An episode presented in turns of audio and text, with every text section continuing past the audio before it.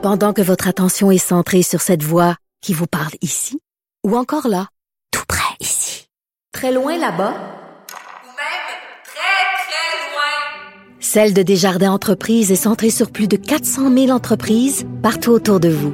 Depuis plus de 120 ans, nos équipes dédiées accompagnent les entrepreneurs d'ici à chaque étape pour qu'ils puissent rester centrés sur ce qui compte, la croissance de leur entreprise.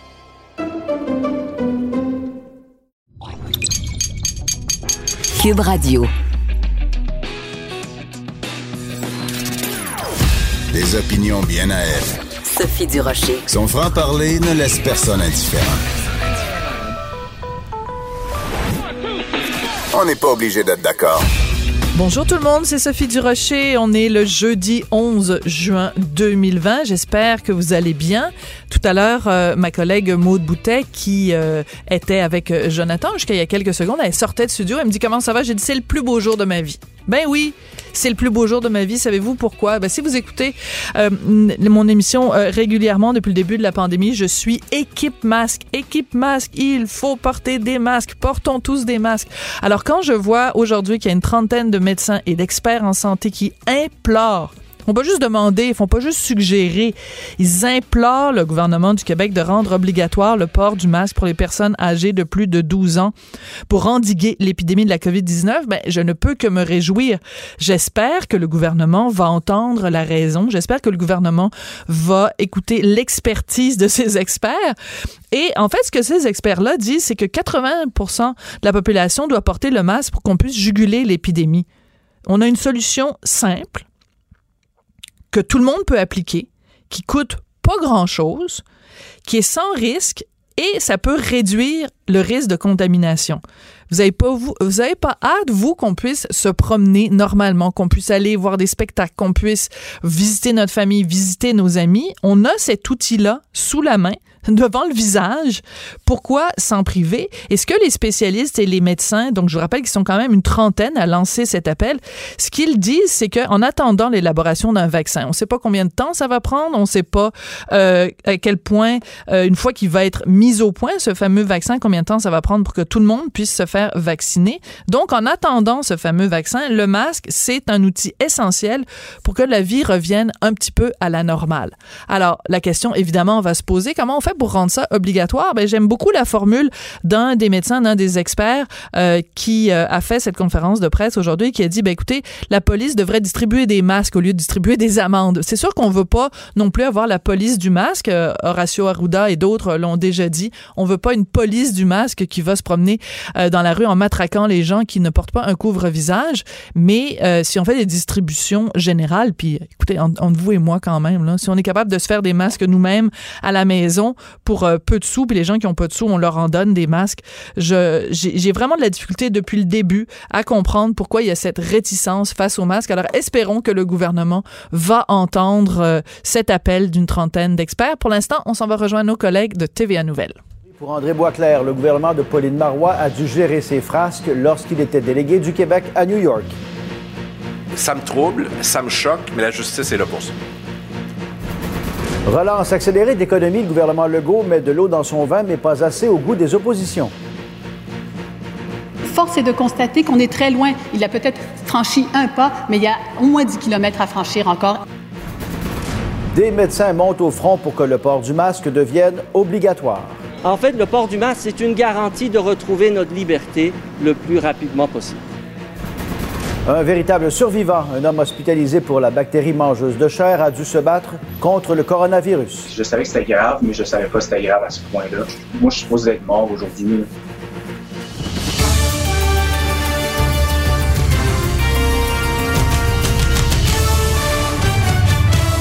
Bon midi Pierre. Bonjour Pierre. Salutations également aux auditeurs de Cube Radio qui se joignent à nous. Pierre, il y a de nouvelles révélations troublantes euh, concernant l'ancien chef du PQ, André Boisclair. Oui, notre bureau d'enquête qui a découvert que le gouvernement de Pauline Marois a dû gérer des frasques de André Boisclair alors qu'il était délégué du Québec à New York.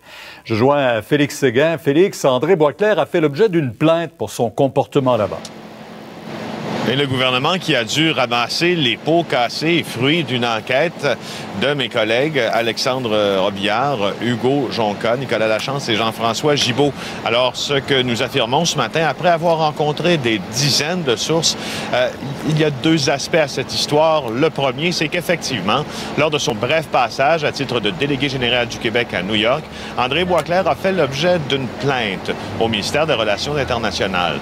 Une plainte qui a été jugée fondée tant et si bien que celle-ci a été traitée même par les affaires juridiques, le Bureau des affaires juridiques du gouvernement, qui a conclu une entente à l'amiable avec André Boisclair.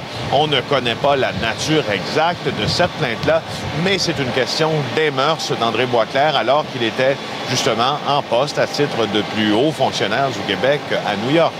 Alors, euh, il y a euh, des réactions justement à tout ça parce que vous allez voir après celle-ci, nous allons parler d'un autre aspect de l'histoire d'André Boisclair, c'est-à-dire ces euh, quatre euh, prostituées du village gay qui avaient des problèmes de toxicomanie qui affirment avoir participé à des, euh, jeux sexuels qui ont, tourné à la violence en échange de drogue, entre autres, de manière fréquente entre 2006 et 2014, avec M. Boisclair, réaction de l'actuel chef du Parti québécois et de Québec solidaire.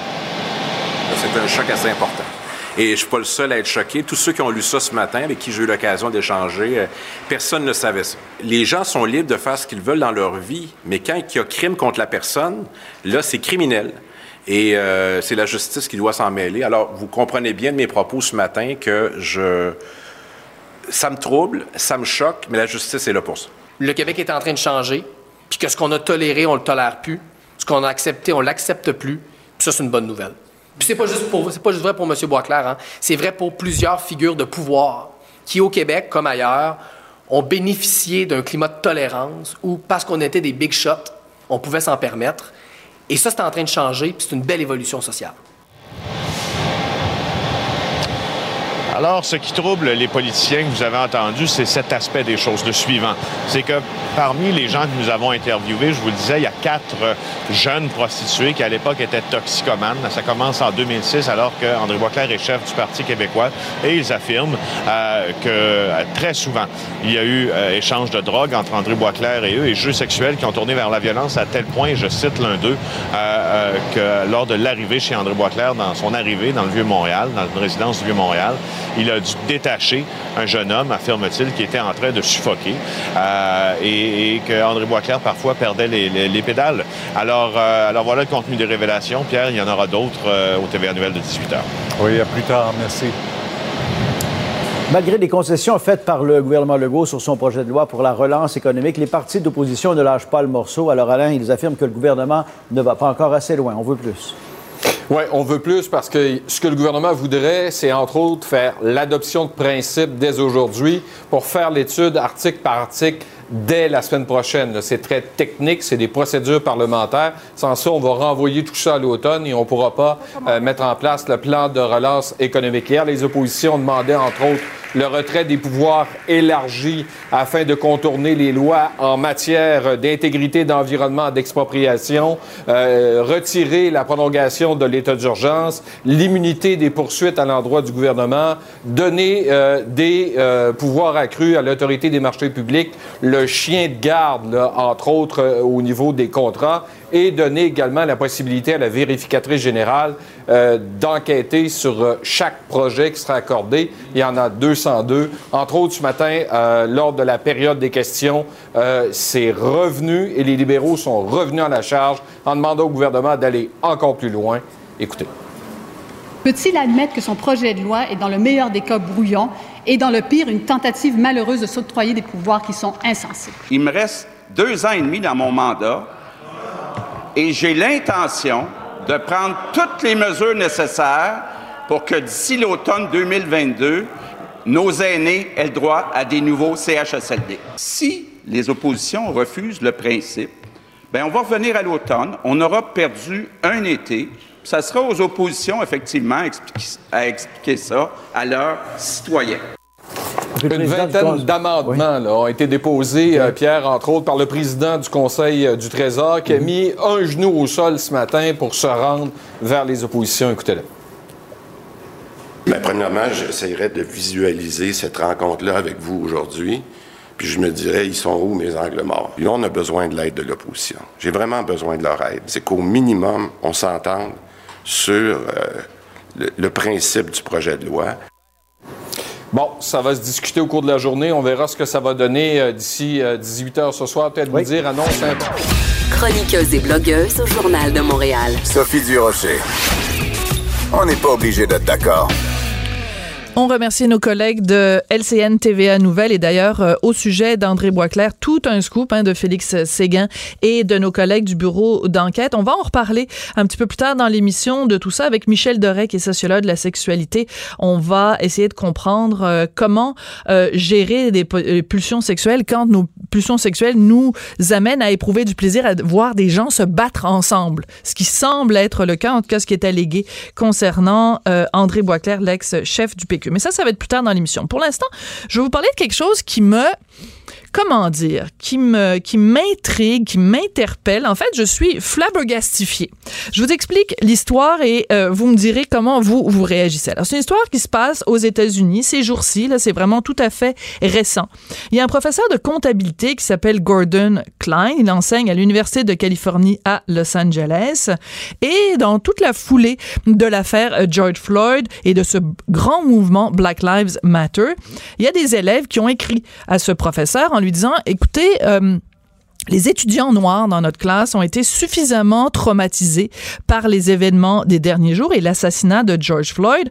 Vous devriez leur donner un traitement séparé. Les étudiants qui sont noirs dans la classe devraient, euh, vous devriez annuler leurs examens de fin d'année. Je tiens à préciser que les étudiants qui ont demandé ça, c'est des étudiants qu'on appelle des alliés ou qui s'appellent eux-mêmes des alliés, c'est-à-dire qu'eux-mêmes ne sont pas noirs, mais ils sont alliés à la cause Black Lives Matter. Donc, ils ont écrit au professeur Klein en lui disant tous les étudiants noirs de la classe, eux, on leur donne un traitement de faveur d'une certaine façon. On annule leurs examens finaux. Le professeur Klein a reçu cette demande-là et il a réagi en envoyant un courriel aux étudiants. Il leur a dit, écoutez, premièrement, moi, je donne des cours en ligne. Fait que je sais pas si vous êtes noir, si vous êtes blanc, si vous êtes latino, si vous êtes asiatique, je ne le sais pas. Je donne des cours en ligne. Donc, si vous voulez ça, pourriez-vous, s'il vous plaît, m'envoyer la liste des étudiants qui sont noirs? Parce que pour moi, il n'y a aucune différence entre mes étudiants. Je ne les vois pas. La deuxième chose que le professeur Klein a dit, il a dit, écoutez, moi, si j'ai des étudiants là qui sont euh, d'héritage mix, c'est-à-dire, mettons, noir et asiatique ou noir et blanc, euh, donc des étudiants métis, je fais quoi? Je leur donne seulement 50 de l'examen? Parce que la partie noire 2, donc le 50% noir, ben vous considérez qu'on devrait leur donner euh, des euh, conditions différentes. Et la troisième chose qu'il a dit, professeur Klein, il a rappelé les paroles célèbres de Martin Luther King qui avait dit Mon rêve, c'est qu'on ne juge pas les gens en se basant sur la couleur de leur peau. Il a interpellé les étudiants en disant Est-ce que vous pensez que Martin Luther King serait d'accord avec cette mesure-là qui dicte que les étudiants, selon la couleur de leur peau, passent ou ne passent pas un examen final? Les étudiants qui ont reçu ce courriel-là se sont plaints à la direction de l'Université de Californie de Los Angeles. Et l'université a donné raison aux étudiants.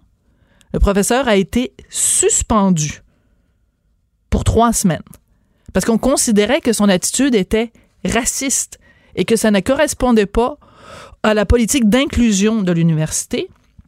Et ce professeur-là, puisque cette information-là a été rendue publique, fait l'objet de menaces. Il est sous surveillance policière. Moi, je, vois cette histoire-là et j'avoue que je suis, comme je le disais au début, euh, interpellée, flabbergastifiée, parce que je lis l'information du professeur Klein et je me dis, toutes les questions qu'il soulève sont des questions pertinentes. En effet, s'il donne son cours en ligne, il ne sait pas quelle est la couleur de ses étudiants. Et en effet, s'il a des étudiants qui sont euh, d'origine euh, mixte, ben, comment la règle de on donne un traitement différent aux étudiants noirs, comment peut-elle s'appliquer? Et sa référence à la citation de Martin Luther King me semble tout à fait pertinente, mais c'est rendu qu'en 2020, soulever ces questions-là, c'est considéré comme un affront. Et on peut perdre sa job ou être suspendu pour avoir dit des choses comme ça. Et notre sécurité personnelle peut être mise à risque. je, vraiment, honnêtement, je me pose des questions. Je trouve ça assez épeurant qu'on en soit rendu où... Euh, en fait, la bonne nouvelle dans tout ça, c'est quand même qu'il y a plein de, de, professeurs qui ont pris la défense de Dr. Klein en disant, écoutez, il y a quelque chose qui existe aux États-Unis, c'est le premier amendement. Puis qu'est-ce que ça dit, le premier amendement? C'est la liberté d'expression. Le professeur Klein a toujours bien le droit d'exprimer son opinion, puis il a toujours bien le droit de dire à ses propres étudiants, ben je trouve que votre proposition, elle tient pas debout, et voici les failles dans votre proposition. Heureusement qu'il y a des professeurs qui se sont portés à sa défense, mais le résultat, c'est qu'aujourd'hui, ce monsieur-là, qui s'appelle euh, Gordon Klein, professeur de comptabilité en Californie, ben, il n'y a plus de job, il est suspendu et sa sécurité est mise à risque. Vraiment, c'est inquiétant. Puis quand je vois ça, ça me donne le goût de pousser un grand. Ben voyons donc. Pendant que votre attention est centrée sur cette voix qui vous parle ici, ou encore là, tout près ici, très loin là-bas,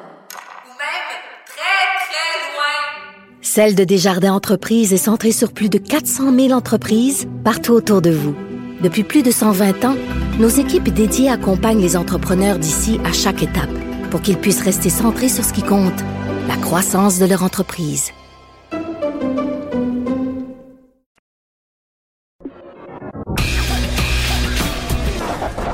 On n'est pas obligé d'être d'accord, mais on peut en parler. Sophie Durocher, on n'est pas obligé d'être d'accord. Cube Radio. Alors, je ne sais pas si vous êtes au courant du scandale J.K. Rowling. J.K. Rowling, bien sûr, auteur de la série de livres Harry Potter, et elle se fait lancer des tomates depuis quelques jours maintenant sur les médias sociaux parce qu'il y a quelques temps, euh, elle a euh, osé dire que, selon elle, il n'y avait que les femmes qui avaient des menstruations. Donc, euh, ben, elle se fait lancer des tomates parce que les gens lui répondent, ben non, il y a des, euh, des, des, hommes trans aussi qui ont des, euh, des menstruations. Puis quand vous dites qu'il y a juste des femmes qui ont des menstruations, ben ça fait de la peine aux gens qui ne s'identifient ni comme des hommes ni comme des femmes. Bref, elle est dans l'eau chaude.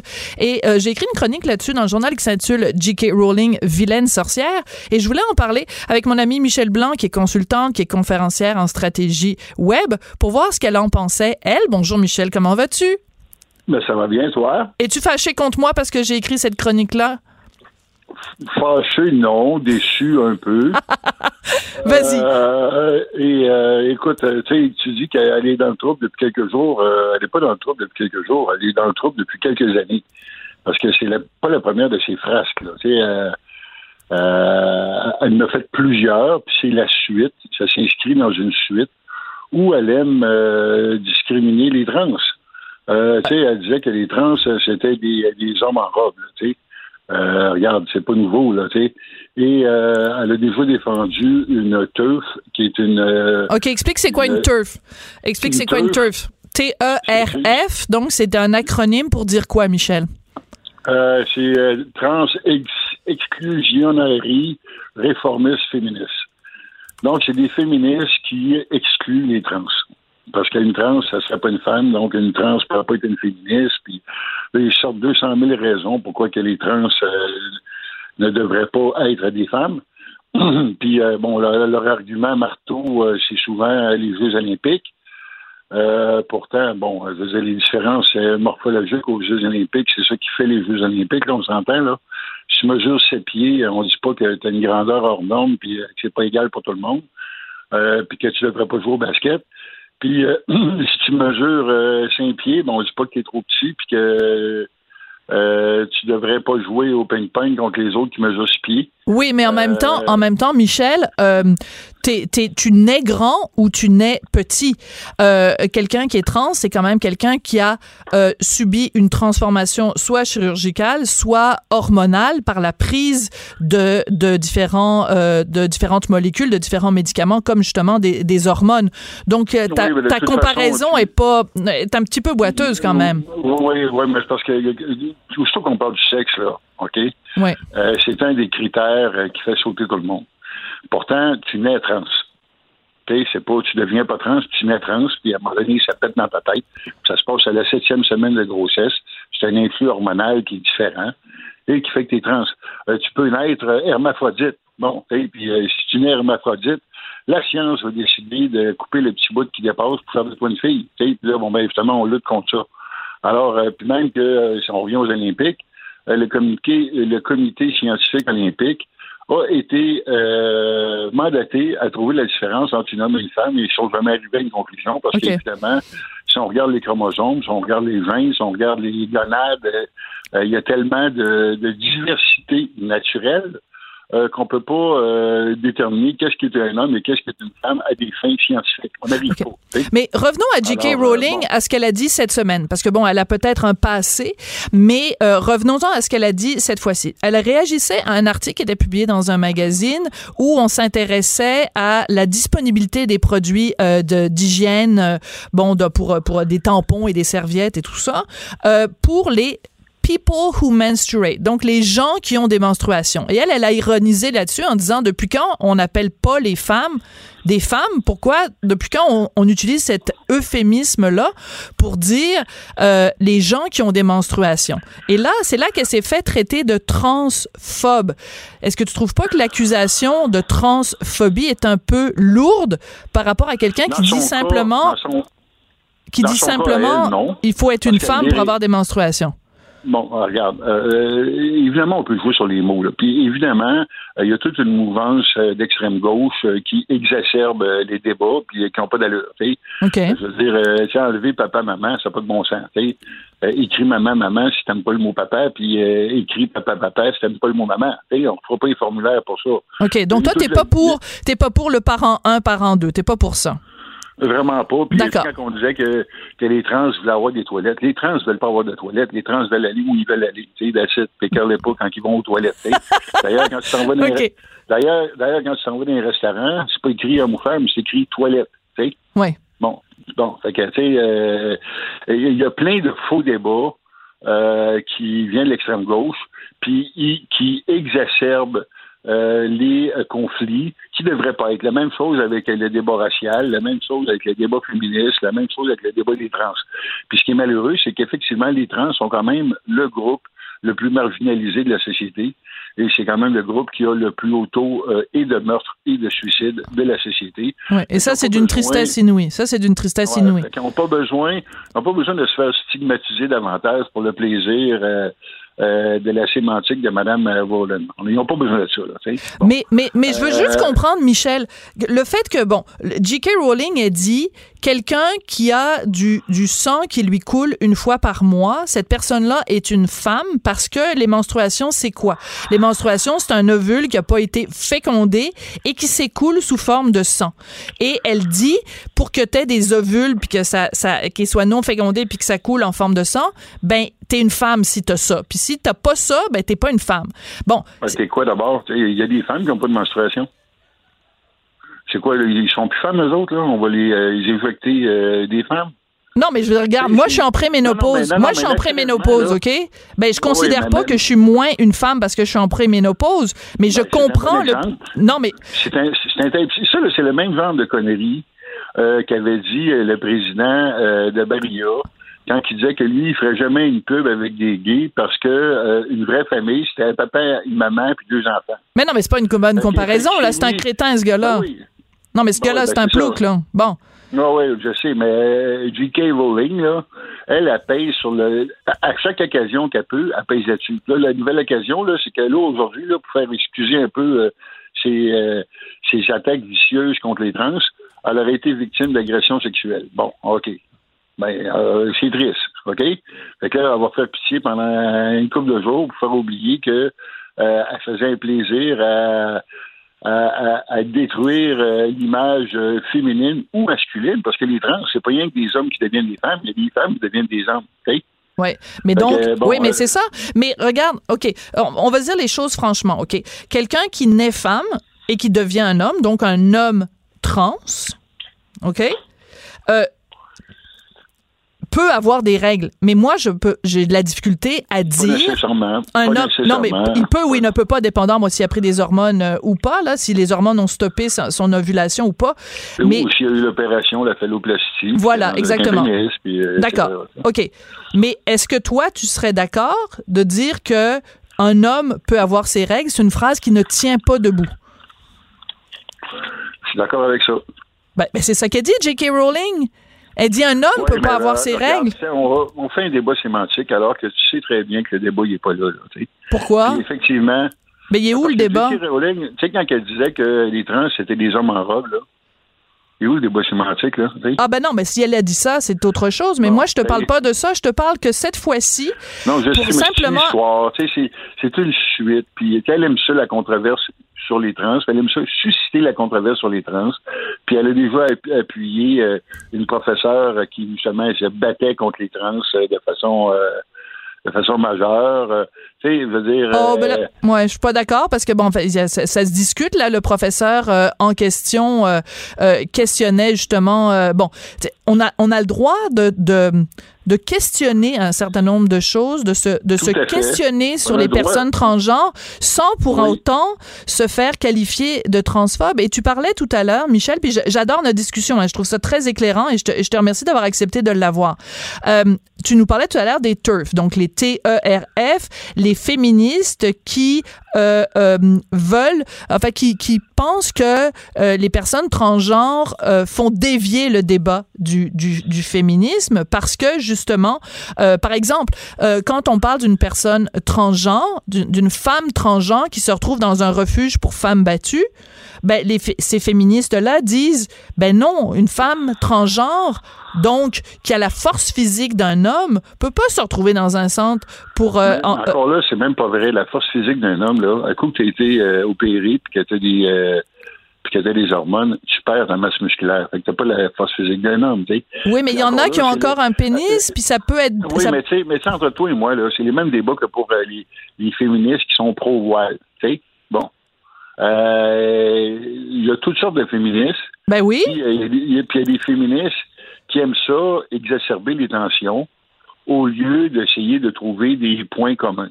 Tu sais, moi, là, je suis une transsexuelle qui a toujours essayé euh, de euh, d'inspirer euh, en étant moi-même, puis en évitant. puis tu sais, la société, elle va changer. Oui.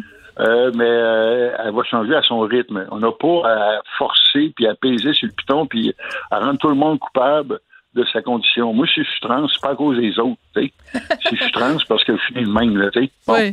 Euh, par contre, euh, j'ai pas non plus besoin euh, qu'on me roulisse dessus. J'ai pas non plus besoin qu'on me qu'on m'identifie puis qu'on me qu'on me pointe du doigt puis qu'on qu'on fasse des efforts pour me discriminer. Tu sais, moi, je suis une femme. Bon, Maintenant, il y a du monde qui s'amuse à me parler au masculin, puis. Euh, mais ça, c'est c'est, à dénoncer avec toute toute la force dont on peut. C'est ça, mais ouais, mais il y a des féministes qui font ça aussi. Ok, mais je vais te poser une question toute simple, Michel. T'es, es une femme transsexuelle, une femme transgenre. Est-ce que est-ce que t'as des règles? Ben écoute, quand je me suis fait opérer, j'ai quand même euh, eu un tampon pendant un mois et demi, là, parce que ça peut te dire que ça saignait en tu sais. Oui, mais tu saignais pas parce que tu avais euh, des ovules qui avaient, euh, qui avaient été non, ben, fécondés. C'est pareil. Fait que, bon, ben oui, mais si je me coupe le doigt, je vais saigner. Ça veut pas dire que j'ovule, là. Mais mettons que j'ai eu une menstruation qui a duré un mois et demi. Bon, mais c'est pas une menstruation, Michel. Tu as eu des saignements, c'est pas une menstruation. ouais, je sais, je sais. Bon, alors, bon, alors est-ce qu'on peut s'entendre sur le fait que il y a que les femmes qui ont des menstruations. Peux, on peut-tu juste s'entendre sur ça, cette phrase-là? Il n'y a que des femmes qui ont des menstruations. Oui, on peut s'entendre là-dessus. Bon, ben parfait. D'après moi, c'est juste ça qu'elle disait J.K. Rowling. Mais il y en a qui n'ont pas de menstruation et qui sont aussi des femmes. Oui, mais, mais le fait de dire il n'y a que des femmes qui ont des menstruations, je ne vois pas en quoi ça euh, euh, peut troubler quelqu'un qui ne s'identifie ni comme femme ni comme homme. Si tu t'identifies ni comme femme ni comme homme, c'est correct. Ça dépend comment que tu mets le mot femme. Est-ce que c'est un mot inclusif ou ouvert? Est-ce que c'est exclusif ou ouvert? T'sais? Si tu n'as pas de menstruation, tu n'es pas une femme, mais là, ça ne marche plus. Fait que c'est ça qui est sous-entendu, c'est ça qui est triste, c'est ça qui est malheureux. Puis en même temps, ben comme je te dis, moi, euh, tu sais, je suis plus de, de centre que de gauche puis euh, toute la culpabilisation, euh, puis euh, toute la, la, la, surclassification des sociétés, puis des individus de la société, j'en ai marre et ça va trop loin et ça n'aide pas le vivre ensemble, ça nuit à la société. Ouais. Puis tous les, les, les, les, faux débats sur des picadilles qui n'ont pas rapport, ça n'aide pas quelques minorités que ce soit. Puis les racialistes qui veulent toutes nous diviser en races, euh, ben, ça l'aide pas euh, le vivre ensemble. Pareil comme les obsédés du sexe qui veulent tout euh, diviser et surdiviser et, et donner 200 000 noms à toutes les orientations ou identités sexuelles, ça n'aide pas non plus la diversité sexuelle. Alors, à un moment donné, euh, tu peux t'appeler comme tu veux, mais oublie pas les autres à t'appeler comme toi tu veux. Pendant que votre attention est centrée sur vos urgences du matin, vos réunions d'affaires du midi, votre retour à la maison ou votre emploi du soir, celle de Desjardins Entreprises est centrée sur plus de 400 000 entreprises à toute heure du jour. Grâce à notre connaissance des secteurs d'activité et à notre accompagnement spécialisé, nous aidons les entrepreneurs à relever chaque défi pour qu'ils puissent rester centrés sur ce qui compte, le développement de leur entreprise. Ah, ça, c'est intéressant. Ça, c'est intéressant. Un des points, d'ailleurs, qui a été amené par J.K. Rowling dans, dans des tweets euh, subséquents, c'est qu'elle disait, parce qu'elle s'était fait répondre, ben, tu sais, l'identité, là, quelqu'un identifié comme un, comme un homme ou comme femme, c'est, une création, là, tu sais, c'est comme une création euh, sociale. Et elle, elle a répondu à ça en disant, ben là, si la notion de être une femme ou si la notion de sexe, ben, c'est une, une création sociale, à ce moment-là, la notion de same-sex, n'existe plus. Donc, euh, si par définition, être lesbienne, c'est une femme qui aime une femme, mais que le fait d'être une femme, c'est une création sociale, ben, le fait d'être lesbienne n'existe plus. Parce que c'est Ben tout oui, une puis- création, une vue de l'esprit. Oui, tout à fait. Puis, euh, puis, euh, je suis d'accord avec ça. Effectivement, euh, homme-femme, là, euh, tu sais, c'est, euh, c'est comme... on est une société qui aime la binarité. Grand, petit, beau, laid, blanc, noir, homme-femme. Euh, sauf que euh, l'expression de la nature est beaucoup plus complexe que ça. Et puis, euh, les sexes, que ce soit biologique, physiologique ou psychologique, sont aussi beaucoup plus complexes que ça. Il y a une grande variété. Les chromosomes, ça, on a l'impression que c'est un qui est XX puis XY. Non, c'est pas vrai. Les scientifiques, là, je pense qu'il y, a- une dizaine de types de chromosomes différents. Puis euh, les, les ben, c'est la même chose. Il y, a, des hommes qui ont un pénis, puis euh, à un moment donné, euh, ils s'en vont se faire opérer pour euh, un hernie, puis tout d'un coup, ils se rendent compte qu'ils ont des ovaires. Pourtant, ils ont un pénis. Bon. Puis ils ont passé, ils sont rendus à 40 ans, puis ils savaient pas qu'il y avait des ovaires. Est-ce que c'est c'est moins les hommes à cause de ça? Est-ce que ça en fait des femmes? Est-ce que ça en fait des monstres? Non. Ça fait que c'est une expression différente de la nature. tu sais. Mais évidemment, on aime ça tout séparé en deux, puis euh, tout est blanc ou noir, euh, tout est grand ou petit, euh, rouge ou vert. mais qu'est-ce que tu veux, la nature est pas de même. La Ouais. nature, c'est plus complexe que ça. Puis euh, si on faisait tout simplement que d'apprécier euh, la diversité de la nature au lieu de la juger puis de la cata- ca- ca- cataloguer, mais évidemment tout le monde serait plus heureux. Puis euh, ce qui était bien euh, dans les communautés dites primitives, c'est que autres, justement, étant proches de la nature, ils reconnaissaient ces réalités-là et ils les respectaient à tel point que euh, ce qu'on pourrait appeler les deux esprits, ben, c'était euh, des chefs, c'était des, euh, des sorciers, c'était des personnes qui avaient une euh, utilité sociétale qu'on valorisait, et c'était des personnes qu'on valorisait au lieu des personnes euh, sur qui on vomit dessus. tu sais. Alors, euh, la, diversité euh, de la nature, ben, euh, quand tu vis dans la nature, tu commences à l'apprécier puis à te rendre compte que certaines de tes perceptions, euh, ben, ils sont un petit peu dans le champ. tu sais. Alors, euh, Michel, euh, j'apprécie beaucoup qu'on ait pris le temps de se parler de ça. Euh, chaque fois que je t'interviewe pour te parler de stratégie web et c'est qui est ta spécialité, tu me dis ben moi j'aime mieux parler de ça que de parler du fait que je suis trans. Alors tu as accepté gentiment aujourd'hui de nous parler de cette controverse avec J.K. Rowling, mais tu voulais aussi beaucoup nous parler de ce que tu appelles le cafarnaum du commerce en ligne parce qu'on l'a vu avec le panier bleu, bon plein de gens veulent évidemment acheter localement, on valorise ça beaucoup, mais c'est un peu n'importe quoi là, c'est un peu le bordel là, sur le web. Euh, c'est même beaucoup le bordel, puis c'est malheureux parce que, bon, euh, vous savez, euh, au Québec, on a le, le, le problème du copycat. Quand il y a de quoi, tu sais, il y a un mini-pot qui pogne, on en fait 2000. Tu sais, un mini-pot, c'est bien. 200 mini-pots, c'est encore pas pire. Mais rendu à 2000, 10 000, 20 000 mini-pots, là, il commence à y avoir un peu trop de mini-pots. On sait pas où donner du pot. Et voilà, c'est un peu comme c'est un peu ça avec les répertoires. tu sais. Euh, là, euh, bon, euh, moi, je travaille, par exemple, avec la région, la MRC Abitibi-Ouest. puis avec la ville de La Sarre. Puis les autres ont décidé que tu mettrais toutes les villes ensemble, et Abitibi-Ouest, et la Chambre de commerce, et le développement économique régional pour faire une initiative. Alors, puis ils font de la publicité euh, physique, euh, puis ils font de la publicité locale pour dire aux gens, bon, ben voici Abitibi-Ouest, euh, si vous voulez acheter local, voici l'endroit. Mhm. Mais euh, il y a plusieurs autres régions où, euh, dans la même ville, de la ville, c'est euh, euh, un autre euh, personne elle-même qui voit l'opportunité. après ça, de la MRC, t'as le, le, le, le CLD, le, le fait qu'à un moment donné, là, euh, oh, il y a une, puis après ça, tu rajoutes à ça, il y a tous les, les organismes sectoriels. Tu sais, tu as l'UPA, tu as Ouais. ceux, qui, ceux qui font euh, le tourisme, tu as ceux qui font euh, le manufacturier, tu as ceux qui font euh, euh, des planches de cèdre. Bon, là, à un moment donné, là, regarde, les répertoires, là, en tant que consommateur et même en tant que, euh, que personne d'affaires, il en plus. Et en plus, c'est trop. Sur Mais c'est trop, trop, c'est trop. Tu sais, Puis là, à un moment donné, tout le monde être sur Facebook, là, puis il met achat local. Ouais, ouais. Va voir le nombre, va voir, va voir le nombre de pages qu'il y a. Écoute, c'est donne à la tête. Si tu me fais euh, dans Google, je pense que tu as une affaire comme 928 millions d'achats locaux. euh, fait que là, à un moment donné, euh, C'est- tu sais, l'achat local, oui, mais euh, la base, là, c'est que ce soit les, les entrepreneurs eux-mêmes qui fassent leur présence en ligne. Puis un répertoire, c'est pas mauvais. C'est même très bon. Mais 10 000 répertoires, il commence à y avoir un problème, tu sais. Ça va prendre un Euh, répertoire pour se retrouver parmi les répertoires. Hey Michel, merci beaucoup. Ça a été euh, absolument passionnant comme discussion. C'est toujours intéressant de, de débattre avec toi et euh, aussi de profiter de ton expertise en, en stratégie web. Merci beaucoup, Michel. Ben, on se reprendra. Ah, ça absolument. Bisous, bisous, bisous. Bye, Michel. Bye-bye. Michel Blanc, qui est consultante conférencière en stratégie web.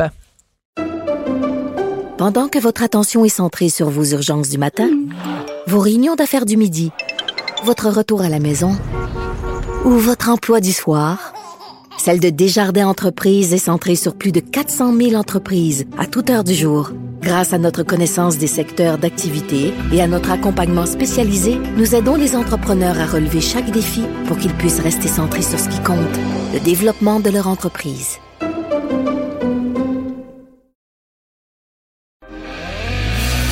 On n'est pas obligé d'être d'accord. Pour nous rejoindre en studio, Studio à commercial cube.radio. Appelez ou textez 187 Cube Radio. 1877 827 2346. Alors, vous m'avez entendu en début d'émission pousser, ben oui, je finis par le dire, pousser un grand hallelujah. Pourquoi? Parce qu'il y a un groupe de professionnels de la santé qui demande à Québec de rendre le port du masque obligatoire dans les lieux publics fermés et dans les espaces extérieurs quand on peut pas maintenir euh, la distanciation physique. Et je voulais avoir la réaction de Nancy, Nancy Delagrave. Pourquoi? Elle est physicienne et elle est cofondatrice du mouvement des masques pour tout le monde, un mouvement sur Internet donc qui a rallié énormément de gens. Bonjour, Madame Delagrave. Bonjour. Est-ce que c'est un grand jour pour vous aussi aujourd'hui? Ben oui, puis euh, je vous dirais que j'ai collaboré à, dans le fond, à la conférence de presse aujourd'hui. J'y serais allée, mais j'étais euh, prise au travail, donc euh, suis aussi signataire de l'appel au gouvernement en faveur du port obligatoire du masque. Ah, ben c'est encore mieux que je pensais parce que moi, je me disais, on va appeler Nancy pour avoir sa réaction, mais vous êtes, vous êtes plus que quelqu'un qui réagit, vous êtes quelqu'un qui agit. Alors, pourquoi, cette, euh, pourquoi cet appel alors au gouvernement? Parce que j'ai noté quand même le, le- le vocabulaire qui est utilisé, c'est que vous vous adressez au gouvernement pas en disant, ben ce serait bien, puis ce serait... Non, vous les implorez d'aller de l'avant. Pourquoi c'est si important? C'est que, en réalité, euh, il y a beaucoup, beaucoup d'évidences scientifiques. Il y en avait avant euh, la, la COVID. Il y avait beaucoup, euh, dans le fond, de données scientifiques sur la contagion du SRAS-1. Oui. Mais euh, quand est arrivée l'épidémie, dans euh, les pays asiatiques, ils se sont mis tous à porter le masque. Et chez nous, on nous a dit ah finalement c'est controversé, on ne sait pas si ça aide, etc. Puis euh, certains d'entre nous, dont moi, on regardait ça. Moi, j'avais aucune euh, dans le fond, impression au départ. Je, je regardais ça de façon neutre et je me suis mis à regarder la, la littérature scientifique. Et en réalité, je la voyais pas la controverse. Et euh, Donc, il y avait consensus. Ben, je n'irai pas jusque-là, mais les preuves solides, elles étaient grandes. Et en réalité, il n'y avait aucune preuve qui disait que le masque était nuisible. Mm-hmm. Et il y avait certaines preuves qui n'étaient pas dans l'intervalle de confiance, c'est-à-dire on n'était pas convaincus. Mais les conditions de ces études-là aussi, c'est c'est pas nécessairement évident. Mais toujours est-il que depuis le début de la COVID, on en a des données, il y en a plein d'études, dont des méta-analyses. Et clairement, euh, le, critère le plus déterminant, la mesure la plus déterminante pour contrer la COVID, c'est le port généralisé du masque. Alors, c'est intéressant parce que hier, j'ai fait une entrevue avec Joanne Liu, donc euh, ex de Médecins sans frontières, et euh, elle est aussi, elle, très, très, très, très, très en faveur du masque. Et elle me disait, écoutez, même si on me disait que le masque, le fait de porter le masque, n'est efficace qu'à 10 ben dis-moi, je regarde là mes patients, mettons dans une salle d'attente là, puis je me dis ben avec le masque, je peux en sauver, en sauver un sur 10. Ben je le mhm. prends je le prends, ce 10 %-là. Donc, c'est même sur une base mathématique, c'est difficile de comprendre comment quelqu'un peut dire, ben, vu que c'est pas à 100% on préfère 0% plutôt que 100% Exactement. Et en réalité, le masque chirurgical et même le masque N95, on sait qu'ils ne sont pas efficaces à 100 ils sont efficaces. Et c'est pour ça qu'il s'appelle 95, parce qu'il est efficace à 95 donc même lui, il n'est pas 100 Exactement. Et en réalité, il y a des masques en tissu qui sont très bien conçus. On a les normes AFNOR. Euh, c'est possible de suivre euh, ces normes-là ici au Québec. Il y a plusieurs personnes avec beaucoup de connaissances qui euh, s'évertuent à faire des masques très efficaces. Oui. Alors, comment vous expliquez cette réticence-là, si ce n'est que euh, au début de la pandémie, quand le docteur Horacio Arruda a dit bon, il y a plus de, de, risques que, que d'avantages, et quand il disait bon, ça va donner aux gens un faux sentiment de sécurité, comment expliquer ça autrement que par le fait qu'il y avait une pénurie de masques? C'est difficile pour moi de, comprendre parce que je n'étais pas là quand les décisions se sont prises. Euh, on sait que l'OMS a fait un peu la même chose. Et il y a d'ailleurs un petit peu de. On, pense que l'OMS en Asie n'a pas dit, a pas lancé le même message qu'ici. Mais euh, je suis un petit peu embêtée. Il faudrait que M. Arruda réponde à cette question-là. Euh, moi, je peux pas le faire pour lui, mais j'ai été déçue que le port euh, du masque ne soit pas encouragé tôt. Et euh, j'ai été déçue aussi des messages confus sur le masque. Maintenant, je pense que depuis le 7 avril à peu près, le gouvernement encourage fortement le masque. Donc là, on est on est content de ça. Euh, nous, on pense que maintenant, on est rendu au stade où est-ce que, avec le déconfinement, il faut aller plus loin, il faut l'imposer. Euh, ce que j'ai observé, et je suis pas la seule, Marie-Michel Belon qui a parlé aux médias aujourd'hui, c'est une euh, médecin interniste qui travaille mhm. aussi à la santé publique. Ce qu'elle a noté, c'est un relâchement. les gens, ils sont déconfinés, alors ils pensent qu'ils ils doivent plus faire attention. Et en réalité, euh, moi, j'habite dans le quartier Schlager à Montréal et c'est un quartier avec le plus grand nombre de décès euh, hmm. à la COVID et je vois très peu de masques. J'en vois peut-être 25 euh, ouais. Donc, c'est pas suffisant. Et aujourd'hui, en conférence de presse, euh, Nima Machouf disait, bon, euh, à partir de 80 si 80 de la population euh, portait le masque, ben, on pourrait juguler la pandémie. C'est difficile, encore une fois, de saisir pourquoi on a cet outil-là dans notre mm-hmm. guerre, cette arme-là dans notre guerre contre... Pendant que votre attention est centrée sur vos urgences du matin, vos réunions d'affaires du midi, votre retour à la maison ou votre emploi du soir, celle de Desjardins Entreprises est centrée sur plus de 400 000 entreprises à toute heure du jour. Grâce à notre connaissance des secteurs d'activité et à notre accompagnement spécialisé, nous aidons les entrepreneurs à relever chaque défi pour qu'ils puissent rester centrés sur ce qui compte, le développement de leur entreprise la COVID, on a une arme qui est disponible, qu'on peut même faire chez soi, ou alors si on l'achète, c'est à prix quand même raisonnable, qui est efficace, qui est pas, tu sais, je veux dire, c'est sûr, c'est agaçant, mais ça, c'est, on, on n'en meurt pas de porter un masque. C'est difficile de comprendre pourquoi il y a une telle réticence. C'est, euh, je suis absolument d'accord avec vous. Et d'ailleurs, pour aller dans le sens de ce que vous dites, il y a une étude d'économistes euh, de Yale, donc une université très reconnue. Et il y a environ un mois, ils ont écrit un article pour le port généralisé du masque et Mhm. ils disent que c'est très rare que dans notre vie, on peut investir quelques dollars, des dollars pour l'achat d'un masque et faire des différences, des bénéfices qui sont de l'ordre. Aux États-Unis, ils estimaient que c'était 3700 euh, dollars par masque qui étaient sauvés à cause de tous les coûts pour le système de santé. Donc, Ah, comme c'est intéressant. Ça arrive jamais qu'on peut investir si peu et avoir des bénéfices si larges. Pourquoi on le fait pas? Mais ça, c'est un excellent argument, puis je vous remercie, Madame Delagrave, de me le fournir, parce que, bon, c'est un, un débat que j'ai quand même souvent avec, avec des gens, et euh, j'avoue que l'argument économique est drôlement intéressant, c'est-à-dire qu'on investit, bon, d'une somme quand même assez, assez simple, et ça permet d'économiser des frais d'hospitalisation euh, quand même euh, assez énormes. C'est très intéressant euh, comme, euh, comme calcul.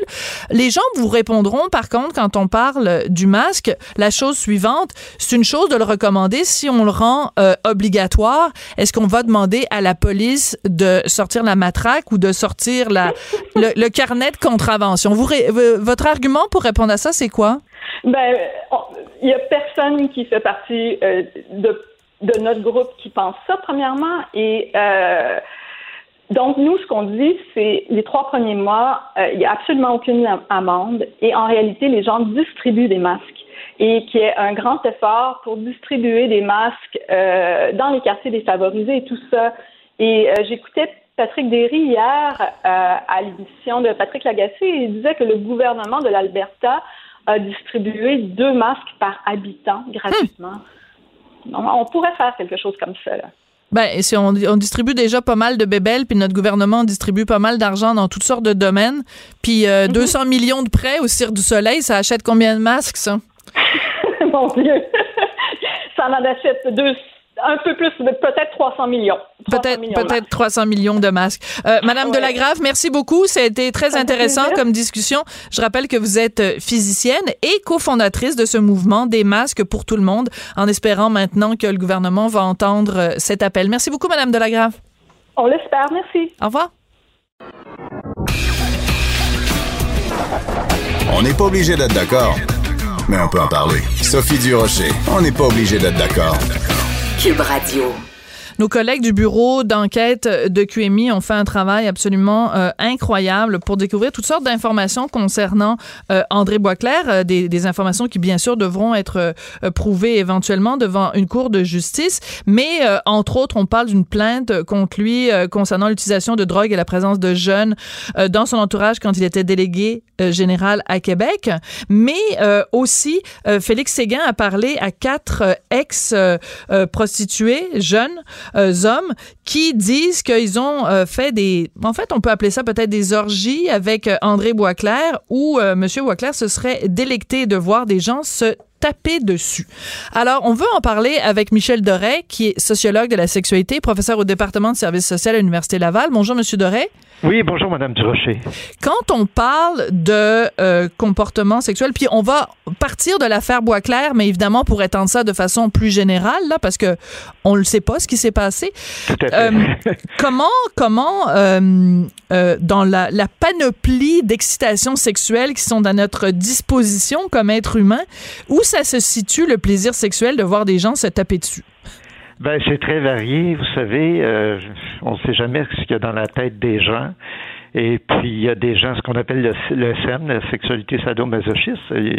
Ça concerne peut-être plus de gens qu'on pense. Euh, mais vous savez, quand il y a des enquêtes sur la sexualité, là, les gens répondent pas facilement à ce type de questions-là. Mais euh, quand vous parlez, on parle de prostitution à l'instant, ben, quand vous parlez aux hommes ou aux femmes euh, qui pratiquent le métier euh, qu'on appelle ça travailleurs du sexe, prostitution, on n'entrera pas dans ce débat-là, mais quoi qu'il en soit, les gens qui ont des clients, euh, souvent, très souvent, rapportent ça qu'une bonne partie de la clientèle, euh, certains développent même cette clientèle-là, sont des gens qui ont des rapports euh, assez rough comme on dirait en bon québécois, et parfois même euh, violent, euh, utilisons le mot. Oui. Alors, ce que décrivent, enfin, les, gens à qui Félix Séguin euh, a parlé, il y a un jeune qui raconte que quand il s'est rendu euh, à la résidence d'André Boisclair dans le Vieux-Montréal, qu'il y avait un jeune qui était là, qui était attaché, qui était en train de suffoquer. Euh, J'essaie de, de, de, voir avec vous euh, parce que une pratique sadomasochiste, il faut que les deux soient consentants. Dans Oui, quelle oui, mesure, oui. quand sinon, quelqu'un ça devient un crime. Sinon, c'est un crime. Sinon, ça devient un crime parce que sinon, c'est un viol, en fait. C'est une agression sexuelle. Oui. Alors, mais, mais, mais pour que ce soit consentant, il faut que les deux y éprouvent du plaisir. Donc, ça veut dire que la personne qui serait théoriquement consentante éprouve du plaisir à étouffer ou à se faire frapper dessus. À partir du moment où la personne ne veut plus, là, euh, quelle qu'en soit la raison, euh, vous tombez dans l'agression. euh, et c'est pour ça que les gens sont troublés hein, d'entendre toutes ces histoires-là. On sait pas, on n'était pas là, on ne sait pas ce qui s'est passé. Mais euh, vous savez, on dit toujours à grand pouvoir, grande responsabilité. Hein. Vous êtes Oui. un chef de parti, un chef d'État, vous êtes dans les hautes sphères, vous représentez le Québec et tout ça. Euh, on demande à personne d'être parfait. Puis tu sais, le- notre vie privée, ça reste dans la chambre à coucher en, général. Mais on s'attend à ce que les gens soient pas des saints parce qu'ils sont en politique, pas forcément, mais au moins euh, nous représentent et, et, dominent jusqu'à un certain point. Vous savez, tout le monde a toutes sortes de désirs, là, puis tout le monde a toutes sortes de fantasmes. Moi, je connais personne qui a réalisé tous ces désirs, tous ces fantasmes, parce qu'il y en a qu'on peut pas, parce que pour des raisons morales, parce que l'autre veut pas ou veut pas aller jusque-là, etc. Alors, euh, et on s'attend justement que les gens qui nous représentent euh, euh, puissent faire la part des choses. Dire, ben oui, j'ai des désirs de, de toutes sortes qui peuvent être euh, originaux comme très banals, mais euh, on s'attend à ce que les gens puissent maîtriser leurs pulsions, si on me permet d'appeler ça comme ça. Mais vous avez dit tout à l'heure que ça fait partie de sa vie privée. En même temps, moi, je, je, je, je- je suis curieuse de savoir qu'est-ce qui se passe dans la tête de quelqu'un qui a une vie publique très connue. Je veux dire, le visage d'André Boisclair, ça fait des années là qu'on le voit tous les jours aux nouvelles. Comment quelqu'un peut penser que, euh, à un moment donné, ces informations-là ne vont pas Ouais. sortir, que quelqu'un qui va se rendre chez lui va dire ah mon Dieu, je suis pas chez chez un client X là, je suis chez André Boisclair. Puis s'il est trop rough avec moi, ben à un moment donné, ça va sortir. Oui, moi, c'est ce qui m'étonne le plus, c'est que quand vous vous lancez en politique, moi, j'en connais euh, des gens qui, qui, sont en politique euh, et qui, qui, ont fait une, qui ont fait une belle vie en politique et puis qui n'ont jamais eu de scandale, tout ça, parce que les gens, quand tu parles avec les autres, tu te dis, mais quand tu en- entres en politique, tu acceptes que tu vis dans une cage de verre et puis tu acceptes de dire, ben regarde, il y a des affaires là, que il y a des tentations, je regarde même pas de ce côté-là parce que je, je dois être digne, représenter les gens dignement. Puis il y a des choses, tu sais, que ce soit de homo hétéro, là, on parle pas de ça du tout parce qu'il y en a qui disent oui, mais Ah, ben, tout à fait. euh, ça n'a rien à voir. parce Non, mais j'ai pas mentionné une seule fois là, ça, euh, selon non, moi je ça vous rien. le dis à vous, oui, mais oui. Je, je le dis parce que c'est important de le mentionner que nous, c'est pas de ça dont on parle. Absolument. Euh, quelle que soit l'orientation sexuelle, tu sais, tu as des choix à faire dans la vie, et puis personne choisit ses désirs, ses fantasmes, ça c'est sûr, tout le monde est d'accord là-dessus, mais maintenant on peut choisir qu'est-ce qu'on en fait.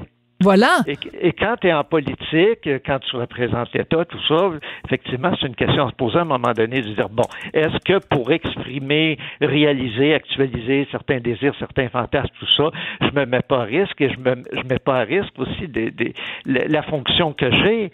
Et, et en ce sens-là, je pense que tout politicien, tout politicien doit se poser cette et on espère qu'il se pose ça.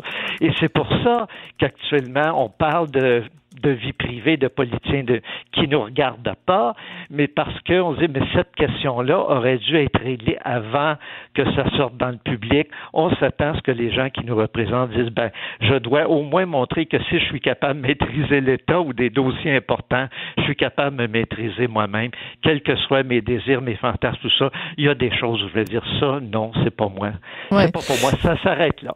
Vous savez à quoi ça me fait penser? Euh, L'affaire Gomeshi, au début, au tout, tout, tout début, euh, il y avait des informations qui étaient sorties. Bon, ce fameux animateur de la radio de, de Radio-Canada, de, la- de la CBC, les informations, au début, c'était Monsieur Gomeshi aime avoir des relations euh, BDSM, là, de, de bondage euh, et de, de sadomasochisme. Et donc, lui, il s'était défendu en disant, ben écoutez, euh, c'est ma vie privée, euh, c'est- ça a toujours été consentant, et ce que je fais dans ma vie privée ne vous regarde pas. Bon, après, le dossier a évolué, puis on s'est rendu compte que c'était pas toujours consentant. Donc, on s'entend que ici, ce dont on parle, c'est pas le fait que des adultes consentants aient euh, soient engagés dans toutes sortes de, variations de positions sexuelles. C'est pas de ça. C'est à partir du moment où, euh, par exemple, dans les témoignages que euh, Félix a recueillis, qu'il y a des escortes qui l'auraient renvoyé parce qu'ils faisaient pas l'affaire, parce qu'ils étaient pas assez violents avec euh, avec euh, d'autres euh, d'autres escortes. Là, on tombe dans autre chose là. Ben, on tombe que c'est ça. Il faut se demander à partir de quel moment euh, le consentement est plus là, à partir de quel moment. euh, c'est pas toujours évident là, la différence. On, on le vit beaucoup avec le mouvement MeToo. Hein? Ouais. Même des victimes disent je ne savais pas, j'étais une victime, j'étais consentant ou pas. Et puis si vous ajoutez la drogue ou de l'alcool par-dessus ça, euh, Voilà. euh, le consentement éclairé, point d'interrogation. Et en plus, M. Gomeshi, c'est un artiste, hein? c'est un journaliste, ce, ce n'était pas un représentant de l'État. Alors ça, il y a cette dimension-là qui s'ajoute ici. Je pense pas que les, les gens soient, soient plus voyeurs qu'il faut, mais les gens disent, ben on s'attend, écoutez, le débat autour de M. Trump, c'est plein d'autres personnalités politiques dont on a parlé de la sexualité, c'est un peu la même affaire. On dit, bon, mais les gens qui sont à la tête ou qui représentent ou qui aspirent à être à la tête de l'État, est-ce qu'on ne devrait pas avoir des normes éthiques euh, relativement élevées, là? Qu'on on s'entend, on, on s'attend au moins autant que, que du citoyen ou de la citoyenne ordinaire. Et c'est pour ça que je pense que les gens débattent autant de- de- depuis quelques jours de cette question-là. Oui. Euh, Est-ce qu'il y a un élément de transgression? Je m'explique. Est-ce Oui. que c'est possible que quelqu'un, justement, qui, euh, dans sa vie tous les jours, vit un stress énorme, parce que, bon, la politique, c'est extrêmement stressant, euh, trouve comme exutoire une, une sexualité plus affirmée? Est-ce que c'est possible aussi que, quelque part, en arrière de sa tête, on se dise, ben, moi, j'en peux plus de ma vie en politique, j'ai le goût de me faire pogner, là. Si je me fais pogner pour quelque chose, ben, au moins, j'aurais plus à vivre ce stress-là. Comme un acte manqué. Oui, ben souvenez-vous, euh, un autre homme politique du même parti. euh, Monsieur Charon. dans- oui, racontait ça dans Désobéir, hein, ça ressemblait Ouais. à ça. Il y a des gens aussi qui, parce que dans leur vie, ont accès à beaucoup de choses, parce qu'ils ont du pouvoir de l'argent. Ça peut être la transgression, mais ça peut être aussi, et un exclut pas l'autre, l'interdit. C'est Ouais. quand vous avez accès à peu près tout dans la vie, Ah, ouais. vous avez besoin d'avoir un cran de plus, puis encore plus d'interdits, encore plus de transgressions pour ressentir euh, euh, certaines choses. Alors euh, oui, moi je pense que c'est une hypothèse et, euh, et quand vous regardez euh, bon ce que l'histoire nous apprend de, de certains grands personnages ou moins grands personnages entre guillemets, euh, il y, a, il y a parfois des choses comme ça en effet. Mais cette notion-là d'inter- d'interdit est très intéressante parce que, quand, en effet, quand on accède aux plus hautes sphères du pouvoir, tout est à notre portée. Tout le monde nous dit oui tout le temps. Ouais, on peut Mais- avoir ce sentiment-là, ouais. Donc, un sentiment de, de toute puissance en se disant, ben, de toute façon, peu importe ce que je fais, je me ferai jamais pogner. Ouais, ben c'est arrivé pareil. Pensez des cardinaux aux États-Unis qui ont été pris dans, dans des choses invraisemblables avec des enfants qui plusaient. Et, les, et, et, et quand les victimes disaient je, je me plains, les gens disaient euh, jamais on te croira, je suis trop haut dans l'échelle sociale. Ouais. Tu sais, euh, alors. Donc, il peut y euh, avoir a- une part il y a de déni. risques. Ouais, Ouais. oui. des Ouais. Bon, euh, bien sûr, tout ça, c'est une discussion euh, hypothétique avec beaucoup de conditionnels et de serait et de aurait et de. Mais c'est intéressant de, de se questionner justement sur ce qui se passe entre euh, les deux oreilles euh, de quelqu'un. Et euh, ben, comme vous le disiez, on a tous euh, toutes sortes de, de fantasmes. Avez-vous assez de temps pour que je vous raconte les miens? Ah ben non, malheureusement, c'est la fin de l'émission. la question est de savoir si on agit sur nos fantasmes ou pas. Michel Dorès, toujours passionnant de vous parler. Merci beaucoup. Je rappelle que vous êtes, oui, merci Michel, vous êtes sociologue de la sexualité, professeur au département de services social à l'Université Laval, qui réagissait à ces nouvelles révélations de notre bureau d'enquête sur euh, André Boisclair. C'est comme ça que se termine l'émission. Merci à Hugo Veilleux à la recherche, à Frédéric Mocoll et Maude Boutet. Et merci à Joanie Henry à la mise en onde. Je vous laisse en compagnie de Geneviève et on se retrouve demain midi. Merci. Cette émission est maintenant disponible en podcast. Rendez-vous dans la section balado de l'application ou du site cube.radio pour une écoute sur mesure en tout temps. Cube Radio, autrement dit. Et maintenant, autrement écouté.